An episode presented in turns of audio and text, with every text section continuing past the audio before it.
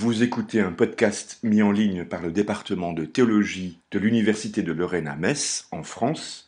Vous pouvez nous retrouver sur nos deux sites internet caepr.org et e-théologie sans accent.com. C'est au professeur Christian Grab, donc, qui est professeur à la faculté de théologie protestante de Strasbourg. Euh, il a énormément publié, mais j'aimerais mentionner quand même un livre. Je, vais faire un peu de publicité parce que je l'apprécie beaucoup et je pense que ça, peut intéresser beaucoup de monde. Il a publié en 2010 une, introduction au, Nouveau Testament. Euh, je, vais, le flatter, mais je la trouve extrêmement, euh, extrêmement bien faite et extrêmement pratique pour des étudiants. Donc ou, vraiment pour rentrer dans le Nouveau Testament, c'est quelque chose de, vraiment très très bien fait. Voilà, c'était l'instant de, publicité. Je le remercie d'ailleurs pour ce travail parce que c'est un pas un travail c'est un travail qui est utile aux gens. Voilà. Enfin, tout travaux est utile aux gens. Bien, il va nous, nous, introduire maintenant, euh, euh, il va nous parler de la nouvelle traduction du Notre Père et proposer quelques réflexions d'un exégète protestant sur les tenants et aboutissants du débat. Merci Christian. Voilà, alors merci beaucoup pour les mots de présentation, euh, Jean-Sébastien, que j'apprécie beaucoup. Et je voulais vous dire, bon, à quel titre je vais parler ici. En fait, il se trouve que j'ai été rapporteur dans le cadre du synode de l'Église protestante unie de France qui s'est tenu à Nancy l'année dernière, du 5 au 8 mai 2016. Donc on va vous distribuer un, exemplier. Et donc, euh, euh, euh, j'ai été rapporteur dans le cadre de ce synode. Il faut savoir que c'est l'Église protestante unie de France, c'est-à-dire qu'en fait, les églises protestantes de, France, en tout cas les églises luthériennes et réformées ou calvinistes, sont unies dans une même structure qui s'appelle l'Église protestante unie de France. Et ce synode a pour objet de prendre de manière euh, aussi consensuel que possible des recommandations qui vont s'adresser à l'ensemble des communautés. Et donc, euh, euh, le synode a été saisi de cette question. Pourquoi a-t-il été saisi de cette question? Parce que, comme vous le savez, la conférence des évêques de France avait décidé d'introduire une modification dans la il vaut peut-être mieux que vous ayez d'abord vos feuilles parce que sinon ça ne va pas passer. Oui, euh, il y, a deux pages. Il y a deux pages, d'accord Page 1 et 2. Et voilà, deux points. Et essayez de prendre. pas en recto verso. Voilà, essayez de prendre une page pour deux, s'il vous plaît, parce que je pense qu'on ne va pas arriver. J'ai fait 30, 30 exemplaires. Oui, non, il y a 48 ou 49 personnes. Donc prenez un pour deux, s'il vous plaît, pour qu'on y arrive. Merci, excuse-moi, Christian. Voilà, alors, euh, donc, euh, cette. si vous voulez la, décision du synode venait en réponse donc à l'initiative de la conférence des évêques de France qui avait initialement prévu de faire entrer en vigueur le premier dimanche de l'Avent 2016. La mesure a été rapportée et retardée d'un an, si bien qu'elle ne va entrer en vigueur que le premier dimanche de l'Avent 2017, c'est-à-dire le 3 décembre 2017. Et donc, la question était de savoir si, dans la mesure où la conférence des évêques de France a proposé un changement dans la récitation liturgique du Notre Père et de passer de euh, ne nous soumet pas à la, tentation à ne nous laisse pas entrer en tentation, de savoir donc si l'Église protestante unie de France allait souscrire ou non à cette modification. Donc c'est de ça ce qu'on a discuté. Moi, je vais vous parler à la fois en, Nouveau en néo-testamentaire, mais aussi dans une perspective un peu pastorale, parce que voilà, c'est un problème qui se pose, si vous voulez, c'est un problème euh. Alors, euh, pour comprendre les choses, je commence par un petit rappel historique. Et là, il faut partir de 1966, parce que euh, depuis 1966, suite à des travaux liturgiques importants, a été instaurée une même traduction de la prière du Notre Père pour les chrétiens protestants catholiques et lors des euh, célébrations écuméniques incluant les orthodoxes. Donc 1966 c'est une date extrêmement importante. En 1966, euh, catholiques et protestants ont mis entre parenthèses leur traduction liturgique du euh, Notre Père, si vous voulez, pour adopter une traduction qui était une traduction commune. Vous imaginez la portée que ça a, bien entendu. Alors, Qu'est-ce qui s'est passé ensuite? En 2009, les évêques catholiques euh, francophones ont décidé, pour des raisons euh, pastorales, le principe d'une reprise de la formulation de la sixième demande du Notre Père, et dès ce moment-là, donc en 2009, ils ont engagé une concertation au sein du Conseil euh, des Églises chrétiennes en France, ce qu'on appelle le CE, CEF ou le CCF. Donc en 2009, les évêques, disons, veulent changer et ils s'adressent aux églises sœurs. Et ce qui s'est produit, c'est qu'en 2010, le président de la Fédération protestante de France, structure qui chapeaute, si vous voulez, aussi l'Église protestante unie de France, mais qui est plus large euh, que, l'Église protestante unie de France, enfin ce qui est devenu l'Église euh, euh, protestante unie de France, eh bien, le président de la Fédération protestante de France a donné son accord à la proposition de la Commission catholique en vue du changement ne nous laisse pas entrer en tentation. J'ajoute, ce point est très important, que ce, ce président était M. Claude Batty, qui était en fait libriste et d'une tendance du protestantisme au sein de laquelle la prière du Notre Père a finalement très très peu d'importance parce qu'elle n'est pas euh, régulièrement euh, incluse dans les cultes. C'est-à-dire que pour lui, c'était un problème qui était finalement sans doute mineur, et le résultat, c'est qu'il a botté en touche. Et euh, il a agi de manière tout à fait peu protestante, puisqu'il n'a consulté personne. Ou peut-être quelqu'un entre deux portes, mais il a réglé la question comme ça, en disant ça pose pas de problème. Mais euh, il a donné sa réponse. Alors, en 2013 a été euh, publiée la nouvelle traduction du dictionnaire liturgique pour les euh, catholiques francophones et cette version comporte des modifications, dont celle du Notre Père qui va donc finalement entrer en vigueur le 3 décembre 2017. Alors, Dès lors qu'il n'était pas euh, normalement euh, du ressort de la Fédération protestante de France, représentée par son président, de prendre des décisions pour euh, l'Église protestante de France, cette Église a, a inscrit de manière démocratique la question de la récitation liturgique du Notre Père lors du synode de 2016. Et euh, c'est là que euh, des, donc euh, il y a un débat qui s'est ouvert dans une structure synodale, c'est comme ça que ça se passe. Et il y a notamment un périodique qui émane de de l'Église protestante unie de France, qui s'appelle le périodique Ressources, qui est bien fait et qui a présenté un dossier dans lequel, d'ailleurs, mon collègue Ascani a publié et dans lequel il y avait des avis de différents théologiens sur justement cette nouvelle traduction euh, du Notre Père. J'ajoute que euh, les églises protestantes, il n'y en a pas qu'en France, hein, et donc euh, il y en a aussi en Belgique, et en Belgique, eh bien, ils ont décidé que la question d'un changement ou non de la récitation du Notre Père n'était pas à son ordre du jour, et donc les Belges ont dit, ben non, nous, on n'est pas concernés. Et en ce qui concerne la Suisse, la conférence des églises protestantes romandes a fait le choix de ne pas lancer de consultation en vue d'une décision formelle, mais d'observer les usages et d'intégrer un changement de fait lors d'une prochaine édition de son livre de cantiques qui s'appelle Alléluia. Donc en fait, ils ont décidé de consentir, si vous voulez, sans discuter. Voilà. Alors, ça, c'était la situation, si vous voulez, avant le synode.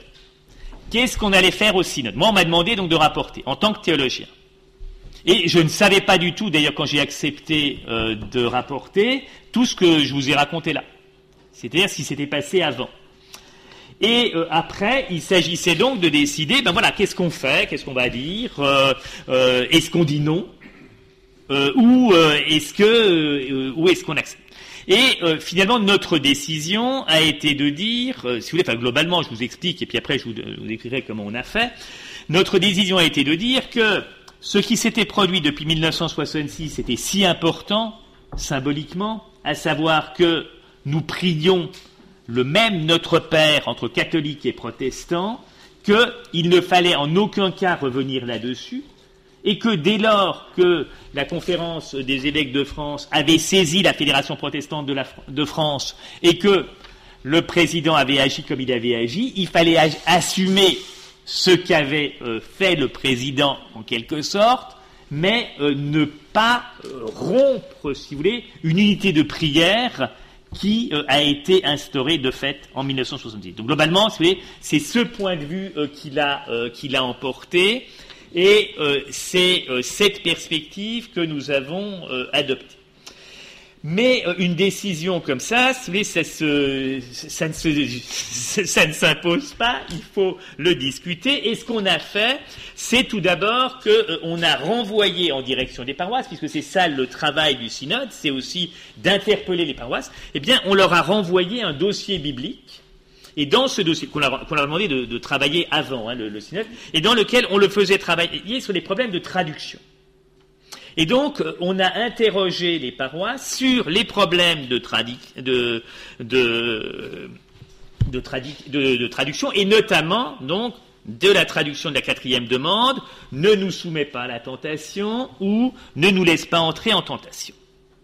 Et alors, euh, ce que l'on a dit, je vous donne l'argumentaire, hein, c'est, euh, on a dit, il, convient de partir du fait qu'il est impossible de proposer, euh, pardon, c'est la sixième demande, euh, qu'il est impossible de proposer une traduction littérale de la première partie de la sixième demande du Notre Père. En grec, c'est kaime eisenenkes emas eisperasmon.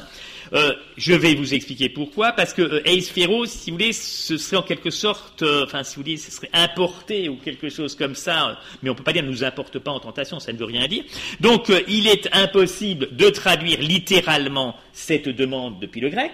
Donc, la traduction littérale, ce serait importé, mais on ne saurait demander à Dieu, ne nous importe pas dans la tentation, personne n'y comprendrait quoi que ce soit, ou alors dans l'épreuve. Alors, autre point très important, sur lequel là j'ai beaucoup insisté, c'est que le mot peirasmos, c'est-à-dire qu'on traduit habituellement par, euh, euh, tentation, sauf d'ailleurs, j'ai vu dans la Bible Bayard, dont je ne pense pas beaucoup bien en général, mais qui euh, a mis, voilà, ne nous met pas à l'épreuve, eh bien, le mot peirasmos, eh bien, signifie, mais de manière quasi certaine à l'origine, épreuve, euh, dans la mesure où, dans la traduction euh, grecque de la Bible hébraïque, ce qu'on appelle la Septante, il traduit systématiquement le verbe nassa, dont le sens premier est justement mettre à l'épreuve. Donc, si vous voulez, a priori, euh, dans cette formule, s'il y a un mot qui est tout de suite problématique, c'est tentation, et en fait, tentation, bon, tout le monde a toujours traduit tentation, alors qu'en fait, ce serait plutôt épreuve. Alors, euh, sur le fond, la question euh, pourrait, ainsi se poser de savoir si le mot épreuve ne serait pas plus adapté que tentation, ce qui est clair dans une perspective sourcière, c'est-à-dire si on veut euh, aller vers ce que disait le texte au départ. Mais là aussi, les choses sont très complexes, car le mot épreuve est spontanément associé aujourd'hui à la maladie et à la mort ce qui n'est pas vraiment le cas de son homologue biblique, qui envisage plutôt une mise à l'épreuve, au sens, par exemple, où Abraham est éprouvé par Dieu quand euh, euh, Dieu lui demande d'offrir euh, Isaac sur le mont Moria. J'ajoute qu'il est très vraisemblable qu'à l'époque de Jésus, et quand Jésus parle ou, dit ne nous, ne, enfin disons, ne nous laisse pas, ne soumet pas à l'épreuve, c'est sans doute euh, qu'il pense à l'épreuve eschatologique, c'est-à-dire qu'il est conscient que la fin des temps est proche et qu'en fait, il, a, enfin, il demande, si vous voulez, ou que les, croyants sont amenés à demander d'être que, que, cette épreuve finale qui était attendue leur soit épargnée. Donc c'est encore tout autre chose, si vous voulez. Bien.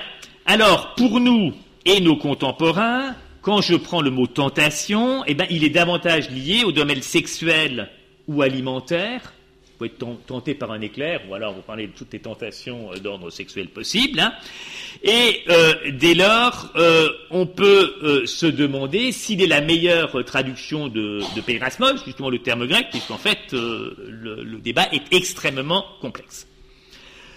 Pour ce qui est du mot grec, donc eisphéro, celui qu'on a traduit, enfin qu'on traduit par euh, ne nous soumet pas ou ne nous laisse pas entrer en tentation, on a tenté donc de le rendre en français par induire, conduire, soumettre, faire entrer, laisser entrer, d'où ne nous induit pas en tentation, ne nous conduit pas dans la tentation, ne nous soumet pas à la tentation, ne nous fait pas entrer en tentation, voire euh, fait que nous n'entrions pas dans l'épreuve, ne nous laisse pas entrer en tentation, peut arriver tout ça.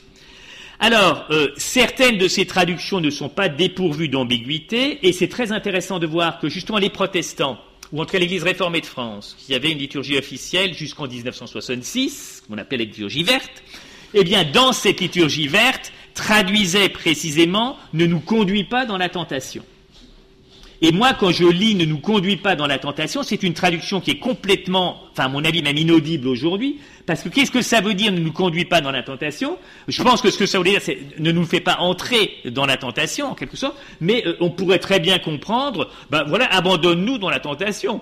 Euh, parce que euh, si vous ne nous conduit plus dans la tentation, ça voudrait, voilà, Dieu ne nous, ne nous dirige plus, euh, voilà, on fonctionne seul et euh, donc euh, toute traduction peut donner lieu, si vous voulez, à malentendu dès lors qu'elle n'est pas immédiatement bien comprise. Et donc, je veux dire, à la limite, on pourrait envisager, ou quelqu'un qui ne connaîtrait pas aurait pu envisager qu'il était demandé à Dieu d'abandonner le croyant une fois celui-ci plongé ou confronté à l'épreuve ou à la tentation. Alors, ce qu'on peut dire, et on l'a ajouté, c'est que la formule du Notre Père trouve sans doute son meilleur parallèle dans un écrit qui a été retrouvé à Qumran, donc un écrit juif à peu près contemporain du Nouveau Testament. Euh, il s'agit d'un recueil de psaumes apocryphes, les psaumes pseudo-davidiques, où on trouve Ne nous fais pas entrer dans des épreuves trop dures pour moi dans ce texte où ne figure pas, en fait, euh, il n'y a pas le mot épreuve explicitement. Le verbe employé, c'est le verbe beau qui en hébreu veut dire entrer. Et il laisse entendre, si vous voulez, que, euh, comme le suggère euh, le verbe eisphéro, que ce qui est en jeu, c'est bien l'entrée dans la tentation ou dans l'épreuve. Alors, ce que voulait montrer le dossier, si vous voulez, c'est que de toute façon, toutes les traductions posent un problème ou que, alors pour le dire autrement, toute traduction est toujours aussi une trahison.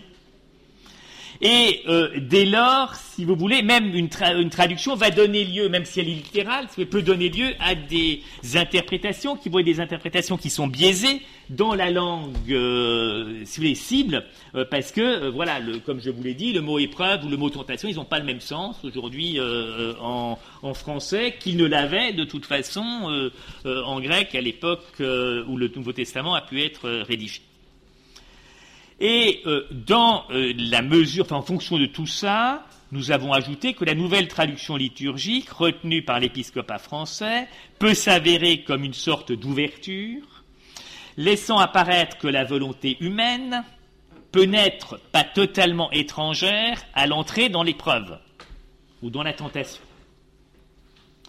Elle peut laisser entendre que Dieu n'est pas forcément à l'origine de la tentation, comme le suggérait la traduction précédente, ne nous soumet pas à la tentation, mais donc là, il n'y a pas de problème, c'est Dieu qui.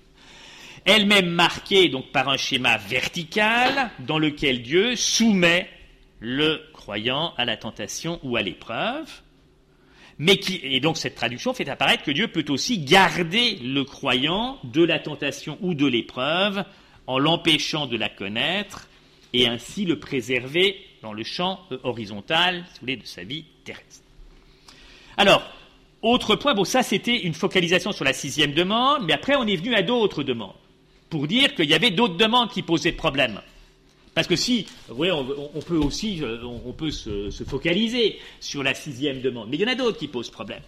Et donc, je vais venir à ces autres exemples parce qu'ils me paraissent très très intéressants. Et donc, d'autres demandes présentent euh, des euh, enjeux de traduction, à commencer par la quatrième. Donne-nous aujourd'hui notre pain ce jour. De très gros problèmes. La cinquième, remets-nous nos dettes comme nous-mêmes, euh, voilà, enfin disons, ou remets-nous nos, offenses comme nous pardonnons nous-mêmes à ceux qui nous ont offensés. Je vous signale que cette traduction, elle n'est conforme ni au texte de Matthieu, ni au texte de Luc. elle prend le contre-pied de la traduction mathéenne. je vais vous donner des exemples extrêmement, euh, euh, extrêmement euh, intéressants. Et enfin, bon, il y a le problème de dénouvrons-nous du mal ou du malin dont il a été question tout à l'heure. Je pense que c'est plutôt le malin que le mal d'ailleurs. Et donc que, mais c'est indécidable grammaticalement parce que le terme le, le peut être un masculin ou un neutre, et donc ça peut être le mal, ou alors une personnification du mal qui serait à ce moment-là une, une représentation de Satan. Alors, pour ce qui est donc de la quatrième demande, donne-nous aujourd'hui notre pain de ce jour, il y a, euh, apparaît là-dedans un mot grec qui est épiousios, qui pose un problème de, traduction considérable parce qu'en fait, c'est sa première apparition répertoriée euh, à ce jour dans la littérature qui nous est parvenue en langue grecque. Donc, on n'a pas de précédent. Et euh, on peut faire euh, valoir euh, des arguments en faveur de la traduction habituelle, hein, donne-nous aujourd'hui notre pain de ce jour, mais il y a d'excellentes raisons, sur lesquelles je reviendrai un peu plus tard, de traduire donne-nous aujourd'hui notre pain de demain. Et dans ce cas-là, le pain de demain, ce serait en quelque sorte un pain eschatologique ou spirituel par-delà, le simple pain matériel. Hein, le pain de demain, ce serait la nourriture, si vous voulez, attendue euh, pour euh, le festin eschatologique.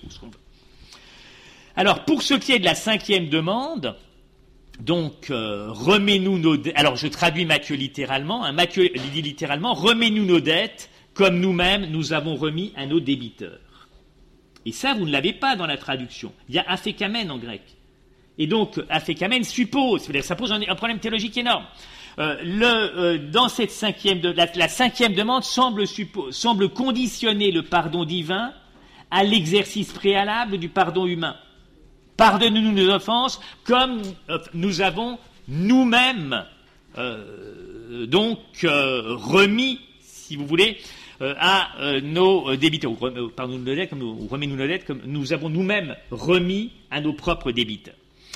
Et donc, euh, le, je vais revenir là-dessus, mais c'est très intéressant. J'ai un collègue en Suisse qui s'appelle Jean Dumstein, qui a proposé un petit bouquin sur Notre Père, et il reconnaît que la traduction, c'est euh, la traduction euh, donc que je vous ai indiquée. Donc, remets-nous nos dettes comme nous avons nous-mêmes remis à nos débiteurs.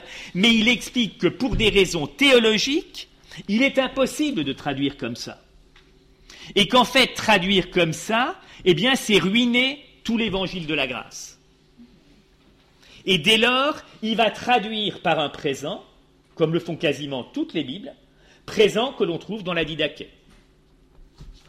Et donc, euh, si vous, donc je vous ai mis, mais j'ai mis les textes en grec, je suis désolé, je sais pas, mais disons, euh, dans le, texte de la Didaché, vous avez euh, un présent et donc, euh, ce euh, présent, vous voyez, comme nous aussi, nous remettons à ceux qui, euh, enfin, nos enfants Et donc, finalement, la traduction de la, de la demande, eh bien, elle s'appuie sur le texte de la Didaché, en tout cas, où elle trouve un correspondant dans le texte de la Didaché, et elle ne l'en trouve ni chez Matthieu, ni chez Luc, qui suppose l'un et l'autre une, une antériorité de l'action divine, de l'action humaine, qui devient en quelque sorte la condition de possibilité du pardon divin.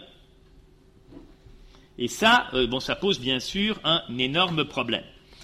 Enfin, euh, pour ce qui est euh, donc de la sixième demande, délivre-nous du mal, eh bien, ça peut être tout aussi bien délivre-nous du malin, et euh, vous avez là euh, un euh, nouveau cas, si vous voulez, où on pourrait tout à fait se prendre le chou, vous voulez, pour savoir s'il faut dire si c'est le mal ou le malin, et dire que pour des raisons théologiques essentielles, eh ben, on va surtout pas lâcher là-dessus, parce que ce serait quelque chose qui ruinerait toute l'identité confessionnelle qui est la nôtre. Alors, donc, plus fondamentalement, ce que nous avons donc renvoyé aux communautés, c'est euh, une indication euh, visant à leur dire que toute traduction est toujours aussi une forme de trahison et que les traducteurs sont toujours donc à nouveau confrontés à un dilemme.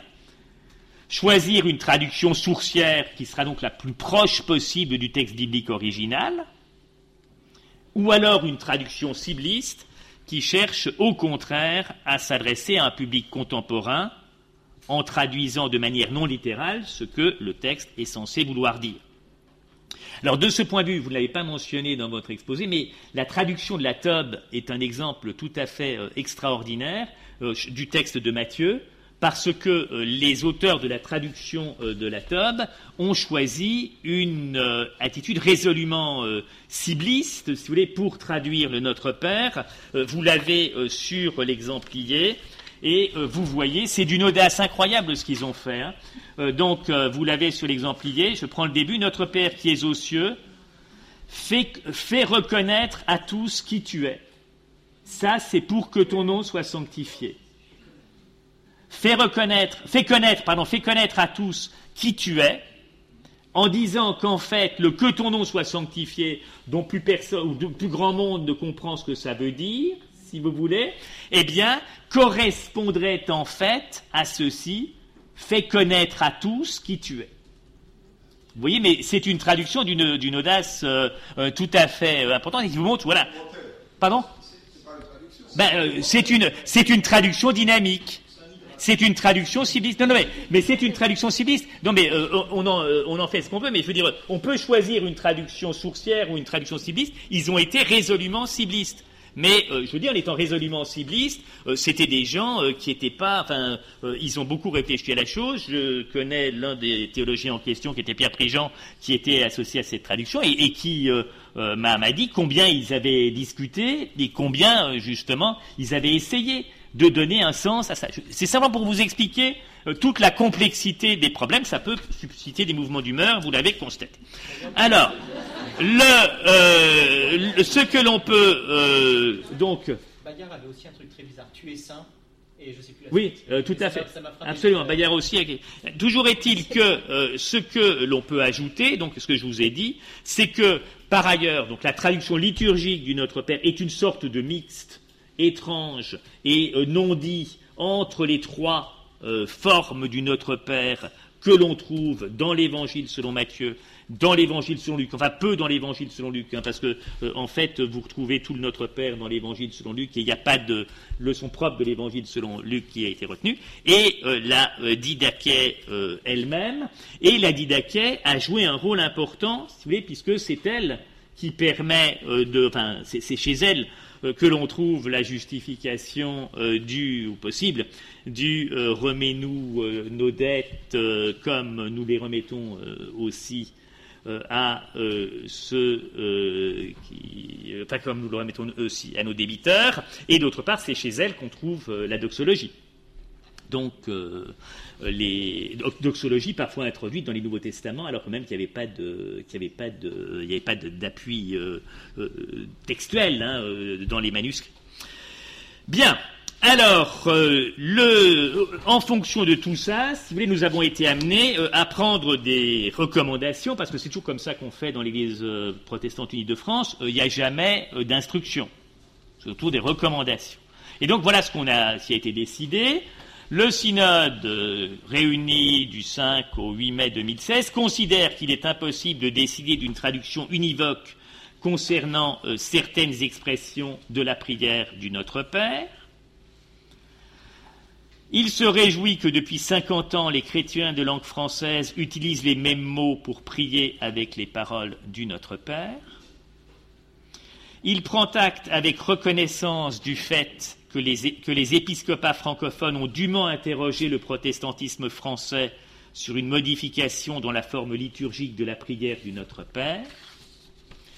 Il recommande aux paroisses et églises locales d'utiliser pour la sixième demande la version Ne nous laisse pas entrer en tentation retenue par les églises catholiques francophones. Il invite les ministres, donc les pasteurs et les conseils, à rester attentifs à la réception de cette recommandation et donc aux usages, effectivement constatés. Et dernier point très important, il encourage l'ensemble de notre Église à approfondir sa compréhension du Notre Père études bibliques, prédication, ateliers d'écriture, échanges dans les groupes écuméniques, formation des enfants et des jeunes, catéchèse pour adultes, etc.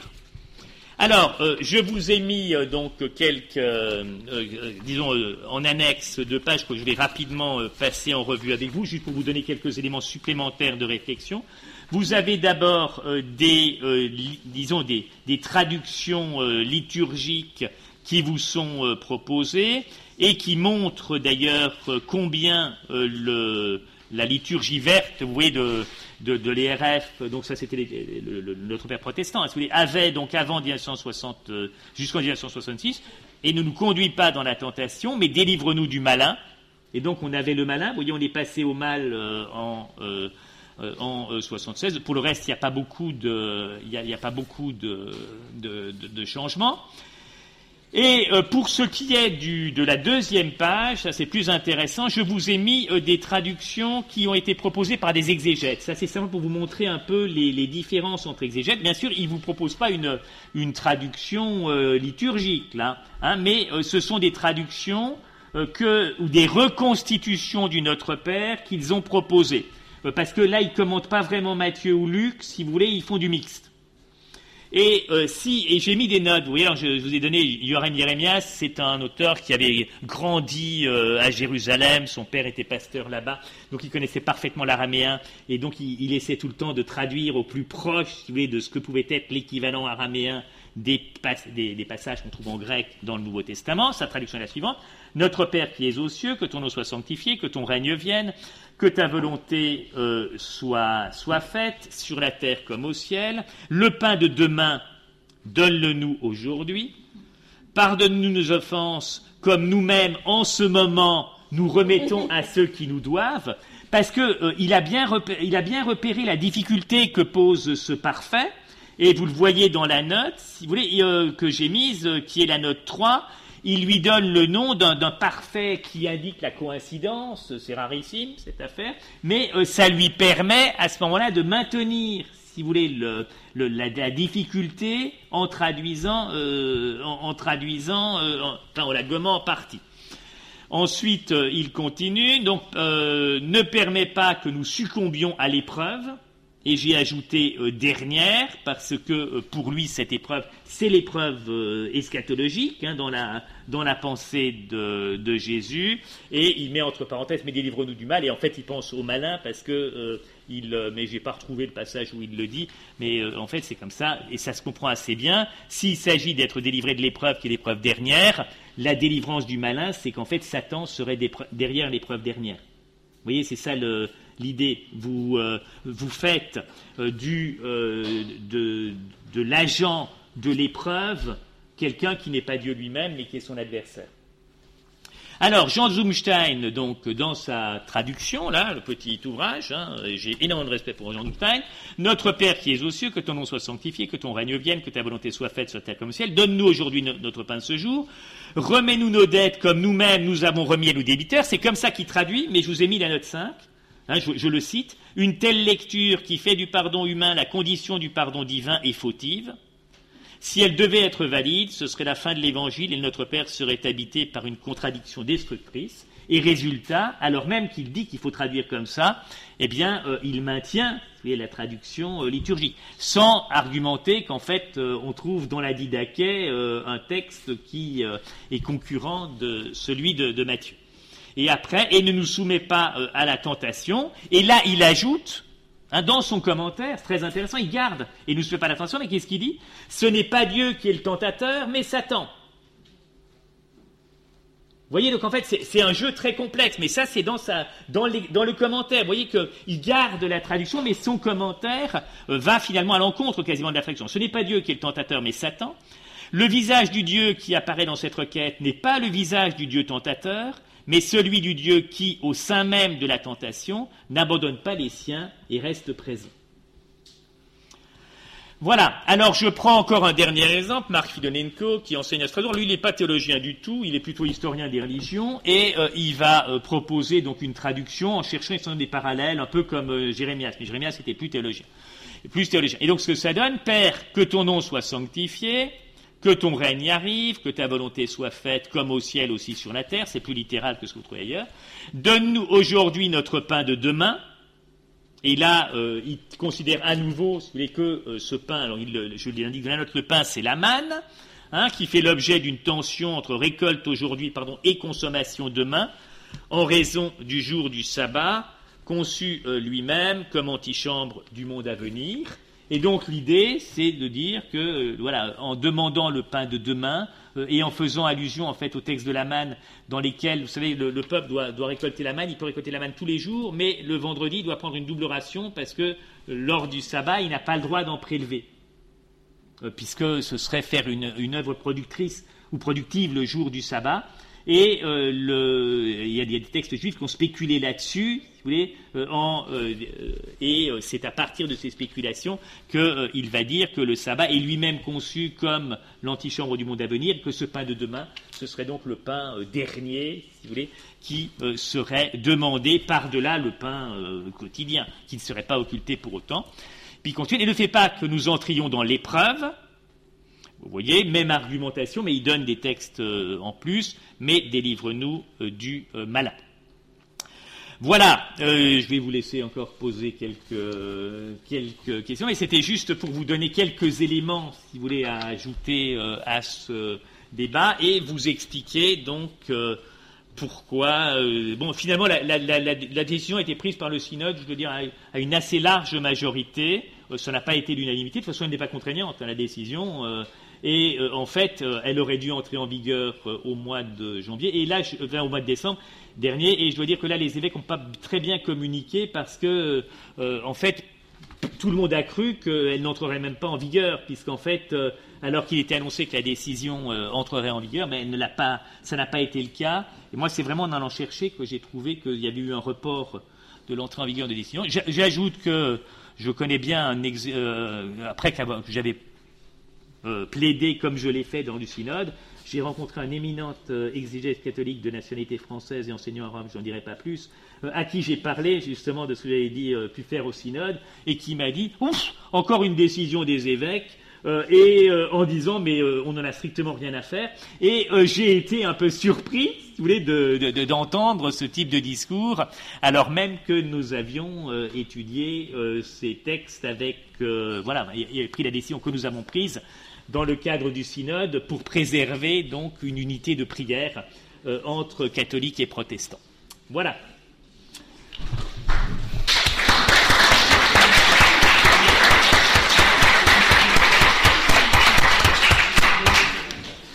Merci beaucoup Christian pour cette présentation qui associe à la fois des, débats ecclésiaux, des enjeux de traduction et des euh, remarques exégétiques. Voilà, je vous laisse la parole pour quelques questions. Hein. Oui. Il y a un argument qui a été euh, mentionné de temps en temps, euh, notamment par les protestants, euh, et tu l'as dit aussi. Toutes les traductions, en tout cas, sont problématiques. Oui. Et toute traduction est une trahison. Je dois dire que problématique cette affirmation. Euh, il est vrai, toute traduction est difficile et c'est pour cela qu'on traduit. Mhm. Et c'est pour cela qu'on fasse un effort pour traduire de la meilleure manière. Mais là, j'ai l'impression que euh, les protestants, je ne parle pas du Sénat maintenant, mais de telle ou telle instance qui déjà préalablement a dit, en tout cas c'est compliqué, alors on va être d'accord avec ça. Là, je trouve que l'enjeu est tel qu'il faut se battre pour avoir la meilleure traduction. Et cette même traduction, évidemment, elle euh, se joue entre l'exigence du texte grec et notre capacité aujourd'hui de l'entendre.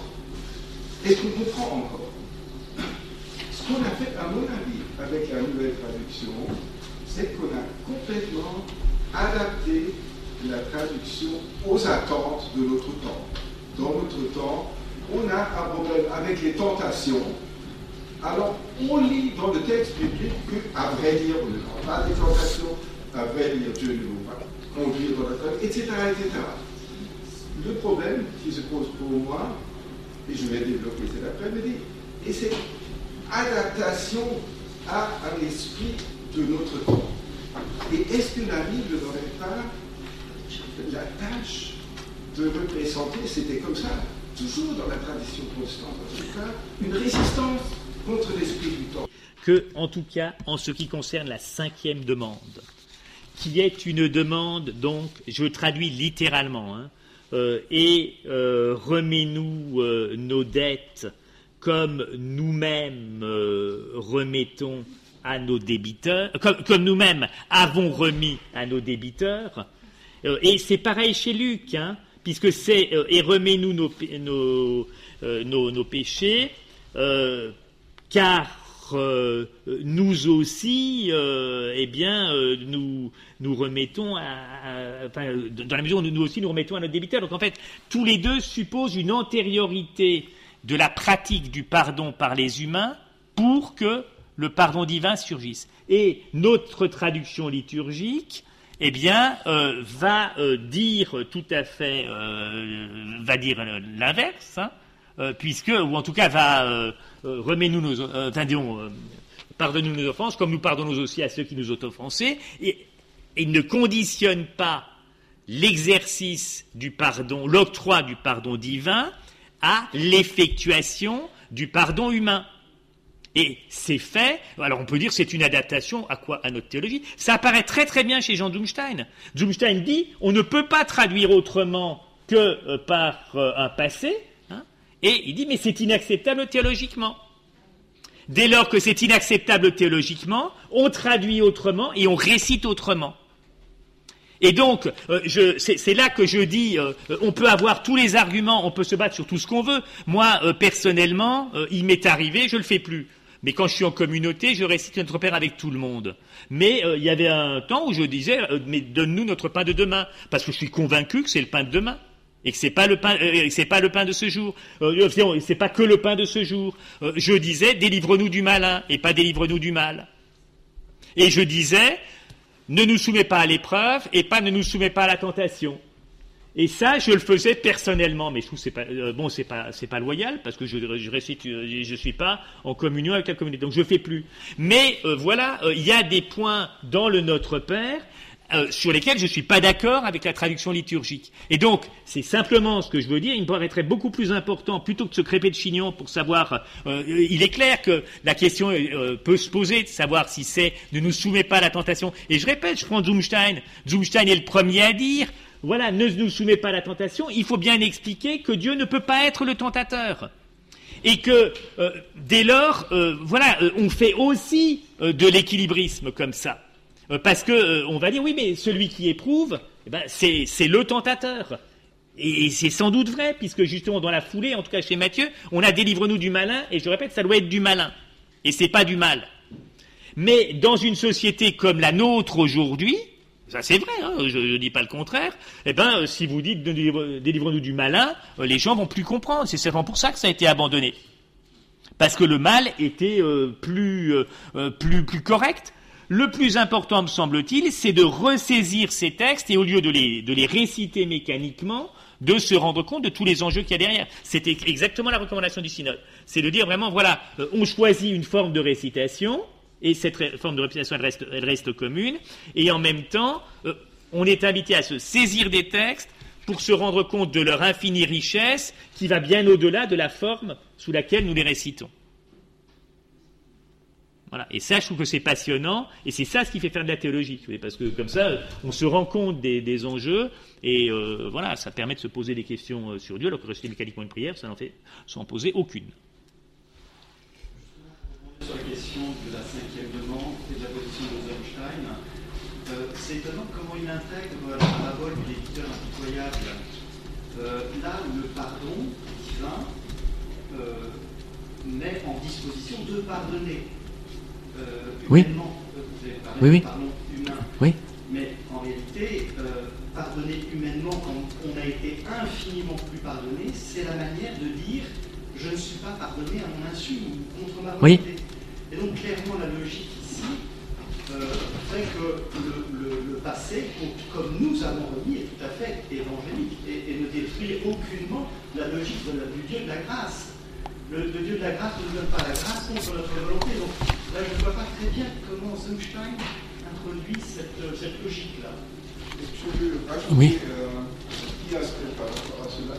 Je trouve que le mot de Zumstein, il a une condition que euh, le comportement de l'homme conditionne le pardon de Dieu et une surinterprétation qui ne correspond pas au texte biblique et car Dieu c'est un présupposé qui est introduit euh, c'est que cette histoire commence donc avec notre décision de pardonner ou non à nos prochains. Mais l'histoire commence avant. Nous pouvons et nous avons pardonné à nos prochains parce que Dieu nous a déjà pardonner. Et bien sûr. rappelle cette histoire. Mais bien sûr, mais, mais, mais, mais bien, mais, mais, mais pas du tout. Mais il s'agit pas, il s'agit pas de modifier quoi que ce soit. Je dis simplement que si vous traduisez littéralement, hein, et donc si on traduit littéralement, remets-nous, nos, euh, enfin, pardonne-nous nos offenses, comme nous-mêmes avons remis à nos débiteurs, eh bien, ça va être entendu.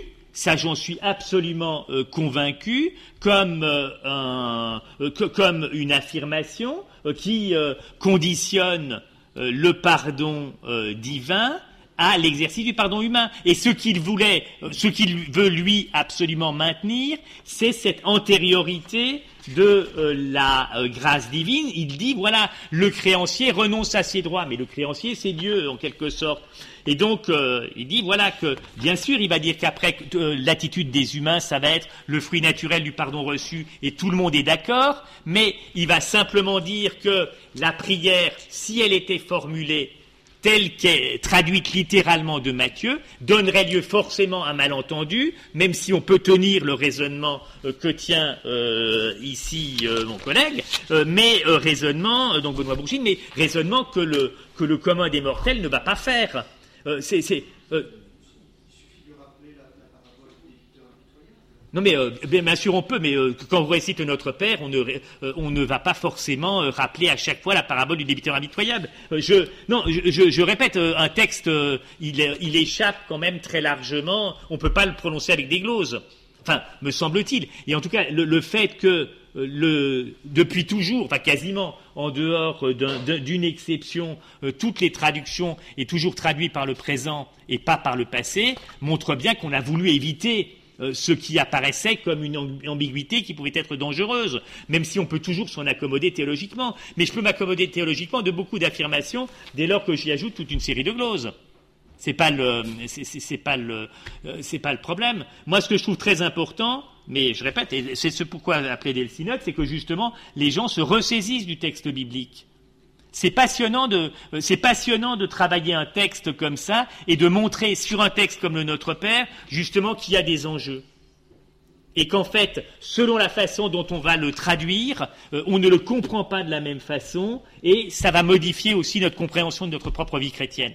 Ça, je trouve ça très bon. Voilà. Et plus important que la forme. Oui. protestant a été extrêmement euh, bienveillant vis-à-vis de.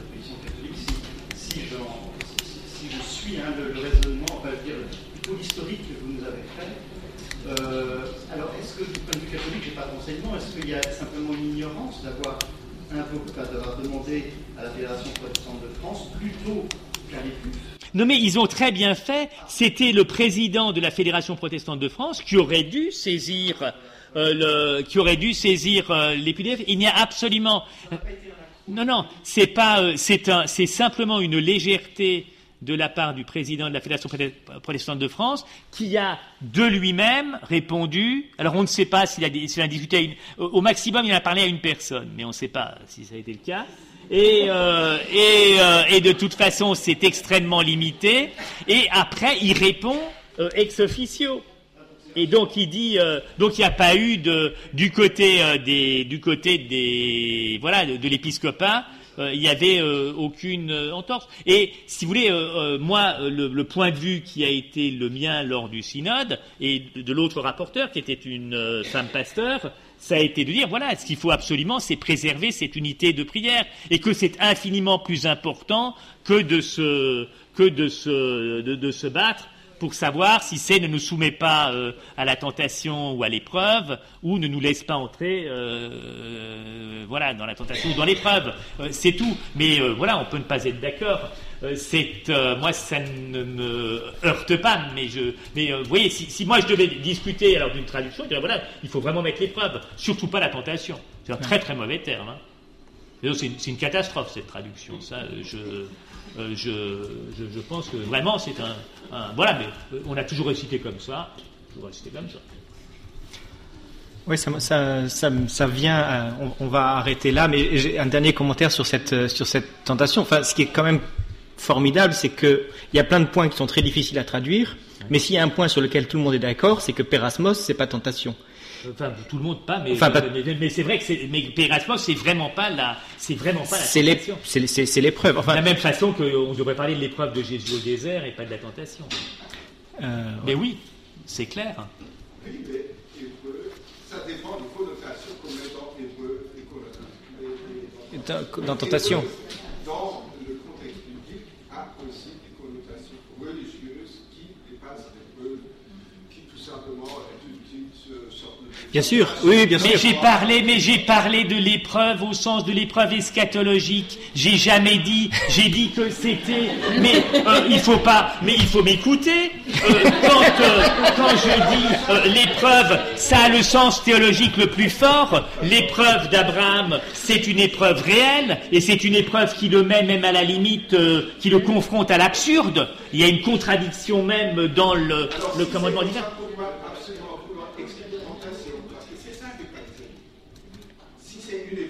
Mais